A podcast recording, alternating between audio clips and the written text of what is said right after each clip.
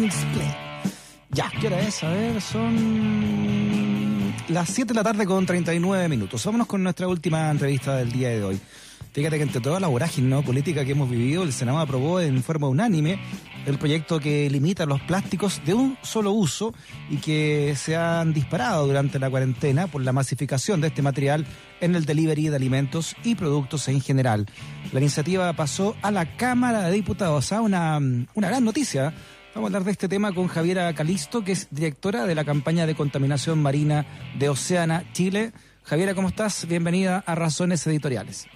Hola, buenas noches, Freddy. ¿Cómo, ¿Cómo tomas esta noticia, Javiera?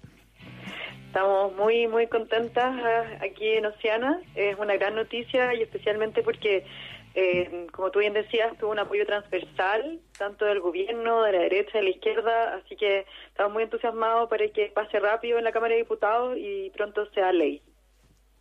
Ya. ¿Qué, qué falta para, para eso, no para que sea ley? ¿Qué otros trámites faltan allá en, la, en el Parlamento? pasa, o sea, vienen todos los trámites ahora en la Cámara de Diputados y por lo tanto eh, la aprobación en general en la sala, luego la discusión que se pueda volver a generar en la, en la Comisión de Medio Ambiente, pero en realidad eh, todo, lo, todo el articulado fue aprobado unánime, eh, por lo tanto esperamos que en el fondo la Cámara solamente ratifique lo que ya se aprobó, porque básicamente eh, fue una discusión muy profunda eh, que se basó en estudios que realizamos eh, tomando las mejores iniciativas a nivel mundial de la distinta forma en que se ha regulado esta materia. Entonces, tomamos lo mejor de cada lugar, por ejemplo, de la legislación de Berkeley, de la legislación de Hobart en Australia, eh, de la Unión Europea, y tomamos lo mejor de cada una de ellas y creamos esta propuesta, entonces esperamos que sea rápido ley.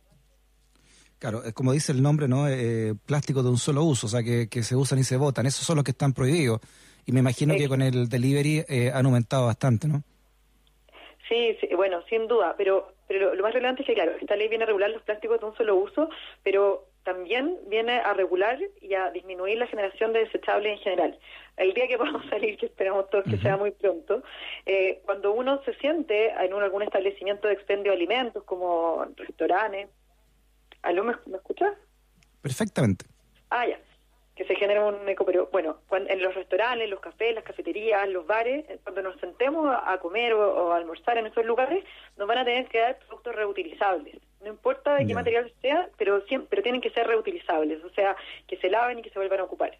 Y luego, claro, para el delivery es donde la primera regla es que no se podrán entregar plásticos, o sea, entonces se va a poder entregar papel, cartón, aluminio, bambú, etcétera, o plástico certificado. ¿Cómo es eso, plástico certificado? El, el, plástico certificado es un plástico que es realmente mejor para el medio ambiente y que se preocupa de dos cosas. Primero, que no venga de petróleo. O sea, sabemos que el 90% del plástico viene del petróleo y eso implica grandes impactos para el calentamiento global, para el cambio climático y por lo tanto la idea es que no vengan de, de petróleo, sino que vengan de fuentes renovables que no afecten al medio ambiente. Y por otro lado, eh, lo segundo, eso es lo que nosotros llamamos el pasado del plástico. Por otro lado, hay que preocuparse también del futuro del plástico, que es la forma en que el plástico, eh, en el fondo, es tratado. Sabemos que hoy en día los plásticos tradicionales se mantienen en el ambiente por cientos y cientos de años eh, y fraccionándose, y por lo tanto eso produce que, estemos prácticamente consumiendo microplásticos. Entonces, este plástico va a tener que ser degradable en, en compost, ya sea caseros o industriales, y va a tener que, en el fondo, degradarse en el plazo máximo de un año. Mira, o sea, ya hay tecnología que, que inventó ese plástico más degradable. Exacto, ya existe mucho, mucha tecnología que, por ejemplo, hace que podamos generar plástico a partir de la cáscara del huevo, sin necesidad de ocupar ah, petróleo. Y hoy en día incluso hay eh, plásticos que se degradan en ambientes naturales. Para en el fondo tener todo esto controlado, bueno, el Ministerio de Medio Ambiente se comprometió a desarrollar toda una política de compostaje a nivel nacional. Entonces eso va a hacer que también nosotros, las casas, los departamentos, los lugares que no tengan compostaje, puedan llevar los, eh, los plásticos compostables a estos eh, a estos lugares para que sean efectivamente compostados, compostados y no, cre no queden microplástico en el ambiente. Javiera, ¿cuánto plástico consumimos acá en Chile, no? ¿Y cuál es el nivel de contaminación que existe en el país con los plásticos? Eh, la, la, cifra eh, oficial es que Chile consume 8 millones de toneladas de plástico al año y eh, lo, lo, realmente relevante de esto es que eh, hay una serie de estudios que demuestran que mientras más desarrollados son los países, más plástico y más basura en general producen. Eh, pero, pero las cifras eh, em, alarmantemente demuestran que Chile está produciendo basura y plástico como un país altamente desarrollado, cuestión que no se condice con nuestro Producto Interno Bruto. Entonces, por eso que es tan importante y por eso que la ley es tan completa, porque no solamente eh, regula los plásticos de un solo uso, sino que además tiene la generación de todo tipo de residuos. Entonces, no es la idea, por ejemplo, dejar de generar botellas, eh, por ejemplo, cucharas plásticas y cambiarlas por cucharas de otro desecho. No, la idea es la reutilización. Claro. Oye, eh, y, todo esto, todo este servicio hay de reciclado en algunas comunas de plástico, de vidrio y de, y de papel, ¿realmente funciona bien?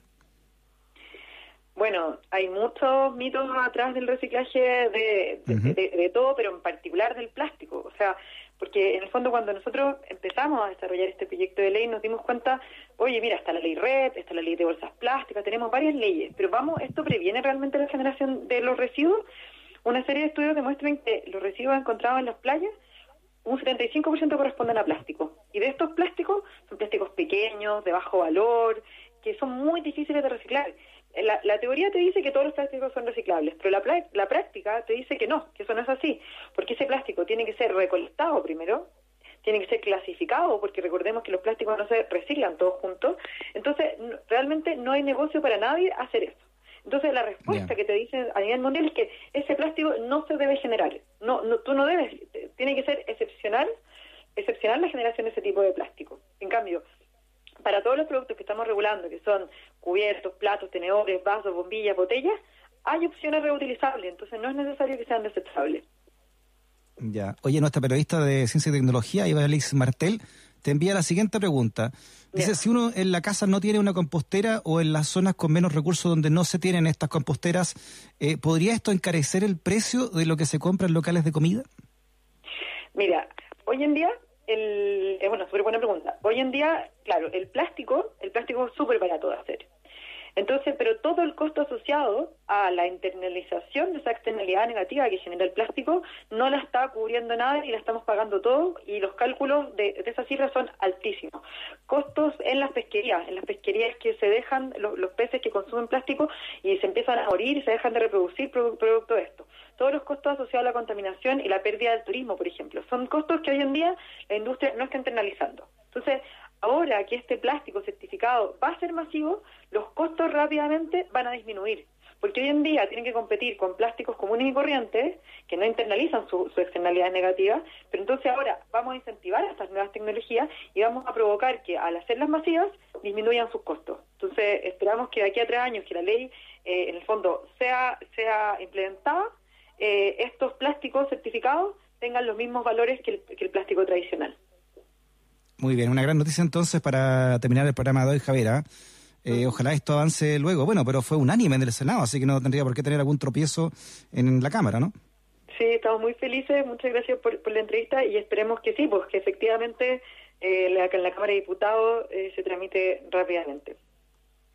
Muy bien, Javiera Calisto, directora de la campaña de contaminación marina de Oceana Chile. Javiera, un abrazo grande, muchas gracias por tu entrevista. Un abrazo, muchas gracias. Chao. Ya. Te quedes sin stop por razones editoriales. USACH 94.5, la radio de un mundo que cambia.